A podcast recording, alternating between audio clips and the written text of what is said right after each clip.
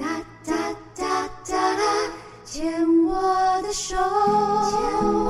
的手，我们向前走，我们向前走，Can't you？大家好，欢迎收听牵手之声 Can Cheers 网络广播电台。您现在收听的节目是米娜哈哈记事本，我是主持人米娜。我们现在进行到了今天的第二个单元——花样女孩向前冲。在花样女孩向前冲的单元里面，米娜要来延续上一段，来继续跟听众朋友们聊聊天哦。因为现在是一个很特别的月份，就是粉红丝带的十月乳癌防治月，所以想跟大家聊聊最近参加的活动。最近真的有许多参加乳癌防治月活动的经验，然后想透过就是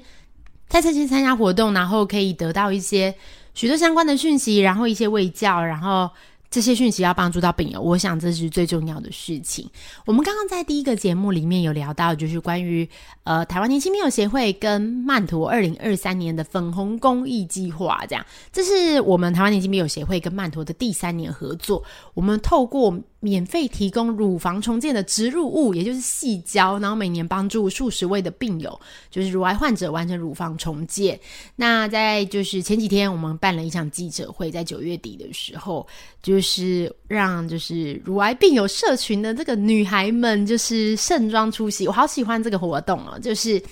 在十月乳癌防治月的时候，然后我们邀请到花样女孩年轻乳癌社团的这些病友们，然后大家穿的漂漂亮亮的，然后一起参加这个记者会，就是还蛮感动的。就是你看到大家这些女孩们，就是出现在会场的时候，然后每一位都盛装打扮，然后我们的 dress code 是白色的洋装，然后每一位都穿的美美漂漂亮亮的，然后不讲真的看不出来任何一位是乳癌患者。里面包含从就是一期的病友，然后到四期的病友都有，唯一的共同点都是看不出来是乳癌病友，然后非常的感动哦，就是看到大家做完治疗，然后生龙活虎的出现在各个场合，然后很漂亮。已经不止一次，就是有参与这个记者会的记者问我们说：“诶，你们是不是请到了这些少女团体来？这些来参加的人是不是网红啊？是不是？当然，他们也都是网红，没错。可是大家绝对猜不出来他们是乳癌病友。然后今天的活动很特别哦，我们其实除了邀请这些女孩们哦，还有就是我们的好朋友心怡，心怡也是乳癌患者，然后也邀请到了就是。我们今年的公益的这个大使江坤俊医师，然后一起来参加这个记者会推广，希望透过这一些乳房重建，然后各种资源，可以帮助大家回归到正常生活。就是十月的乳癌防治月，呃，不止这个活动，很多相关的活动，然后都有各种不同的补助，不管是在呃治疗费的补助啊、植入物的补助啊，各种相关的补助都有，很棒。很棒的内容，然后有很多活动，包含路跑啊，还有什么那个野餐。对，讲野餐，就是这里也想邀请大家，在今天的节目，今天的节目首播时间是十月十月四号，但是在十月十四号的那一天，是二零二三年十月十三十四号，二零二三年十月十四号的下午一点到六点，我们的活动地点在大直的美丽华广场。大家知道，就是美丽华是一个有摩天轮，台北大直美丽华有个摩天轮，摩天轮的门口有一个就是那个路口那边有一个广场，那那边很常在举办各种活动啊，包含演唱会、音乐会，或者是像是市集呀、野餐这样。那今年我们的粉红公益计划有举办了一个跟曼陀一起举办。粉红公益市集，那要邀请大家观赏，就是乐团跟歌手的演出，然后参与小游戏，得到就是乳癌防治的相关知识，然后还可以得到就是赠品这样。那我们活动的 slogan 是“重建是乳癌旅程的最后一路”，这样好，很喜欢，我很喜欢这个东西，就是。很喜欢大家看到同一个目标，然后再努力的样子，这种就是闪闪发光的样子。今年看到大家就是一样有举办各种活动，然后甚至你可能未来在家乐福都会看到这个粉红丝带的专区。我觉得这是很棒的异业合作跟结合，就是透过就是不同的活动，然后大家应该也有想到，就是非常多的路跑。十月份也非常的路，非常多的路跑，所以今天不管你是不是乳癌病友，就是还是都欢迎参加。不过说到这个，我觉得有一个很有趣的事情，就是我前几天就是就是有问了一位就是我的健身教练这样子，然后我就问他说：“哎，十月快要到了啊，你有没有觉得最近有很多就是乳癌相关的活动？”然后因为我健身教练不是病友嘛，所以他就他就是一个一个男生教练这样，然后我他说：“哎，完全没有听过哎。”然后我觉得好震撼哦，就是哎，其实每年一直推广，然后但是呢，就是好像。就是还是有很多需要努力的地方，但我我自己觉得这几年来活动是越来越多了，就是每次去参加活动都得到很多相关的知识跟讯息，然后也举办了许多病舞讲座，然后我们自己在就是乳癌防治月的时候，也有许多就是跟企业合作的机会，会到企业里面去演讲。最近很长的就是搭配就是那个。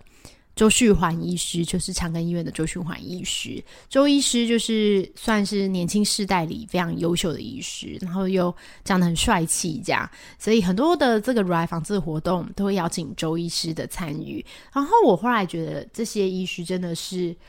呃，跟早期权威型的医师比较不一样。以前我们常听到长辈说啊，去排某个医师的门诊，然后可能医师很凶啊，医师会骂人这样。我自己这几年的观察，我觉得好像比较没有诶，就是可能想法或是年纪或是以前的资源的这个不足的关系，所以有一些就是跟现在不太一样的地方。所以你会感觉到就是。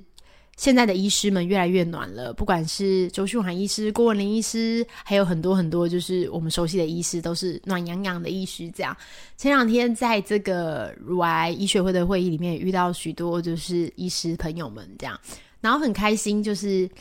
在就是因为我们参与的是乳房医学会的会议，所以有很多来自全台湾的医师。但因为台湾年轻病友协会一直都跟就是。全台湾的医师有合作，但是有时候因为距离的关系是线上的，没有办法看到本人，在台北看到本人，所以你在活动中就是看到大家，你就觉得诶很温馨很开心，然后这种感觉我觉得像是这样，就是当你生了一个病的时候，你会觉得自己是很孤单很寂寞的，但是其实事实上就是在全台湾有许多优秀的医师都在帮助病人们对抗癌症、对抗乳癌这个疾病。所以今天你只在你是在台湾，然后得到了癌症，然后千万不要就是觉得自己很孤单，因为很多时候我们在你不知道的，就是在我们自己不知道的地方啊，其实有好多人在为了大家，就是为了大家健康的努力。这样讲到这个，我自己也想要就是分享一个我自己的经验呢，就是大家常常在讨论健保健保的这个健保议题。前几天我出席了一个由中央健保局的前总经理。就是张宏仁董事长，他是早期出出前面起几代的这个鉴宝局总经理，也就是说，就是他担任鉴宝局前总经理的时候，他担任鉴宝局总经理的时候，那时候鉴宝才刚发明几年这样子。那他出了一本新书，叫做《政府不敢告诉告诉你的鉴宝危机》，政府不敢告诉你的鉴宝危机，诶，超重要的，要念两遍这样。我觉得。必须先说，我参加那一场就是新书发表会的心得。我的心得就是，我们常常跟很多病友在推动乳癌防治的讯息，然后在这些会议里面遇到了来自其他的病友团体的病友代表，然后我们也讨论别的癌症，我们不只讨论乳癌，我们也讨论肠癌啊、胃癌啊、肺癌很多这样。但我们大部分看到的是，许多都是同样拥有疾病的。呃，这些团体在在一起讨论，因为因为可能大家的想象会是，你有在使用这些医疗资源的人，你比较能了解到医疗资源的不足，所以你就会想要努力为了病友去争取。那这条路上不同的疾病有遇到不同的资源，所以我们就在争取的道路上面相遇到了对方，就会认识这些来自于不同单位的病友团体。这样，但是我在参加完这场记者会之后，我会觉得在病人之外有一股很强大的力量。呃，张宏仁董事长他是专业的，就是学者，然后医学背景出身这样子，所以他参加报他参加的这个会议，除来自医界代表，然后也有学界，然后商业界的各个代表，所以可以想见，张宏仁董事长他在的这个不管他的这个地位。你是说他现在的年龄，然后他的社经地位其实是非常高的。就是我们现在可以想象看到张宏仁董事长的场合，一定是一个非常盛大正式的场合，然后来的各位专家也都不是就是都是很高的专家这样子。对，好，我要形容的是，我我其实，在听完这些专家学者分享关于这个健保危机的事情，我会觉得有一个很感触的地方。简单来说，就是这些人他们不会遇到医药问题啊。医药问题，我觉得只有一般的百姓，就是像我，或是像一般的民众会遇到。我我的经济能力，并比起一般的民众来说，我觉得没有特别的特别的差，就是普通，就是所以我已经不是社会上最弱势的那个族群了。可是我还是觉得经济的负担对我来说，尤其在药费，对我来说是蛮大的。主要是因为我们一个标靶药物的使用，因为健保没有办法给付，可能我们乳癌病有一起就要支付可能一百多万。那大家会不会很想知道，就是呃，如果在这样的情况下，你没有足够的保险，没有足够的资源，那你遇到这个药费该怎么办呢？所以很高兴可以参加这场活动。透过就是来自各界的这个专家学者来一起讨论，政府不敢告诉你的鉴保危机，这个真的是很值得讨论。我们等下在下一段的节目继续来跟大家大家来聊一聊，就是关于这个鉴保危机。等一下见喽。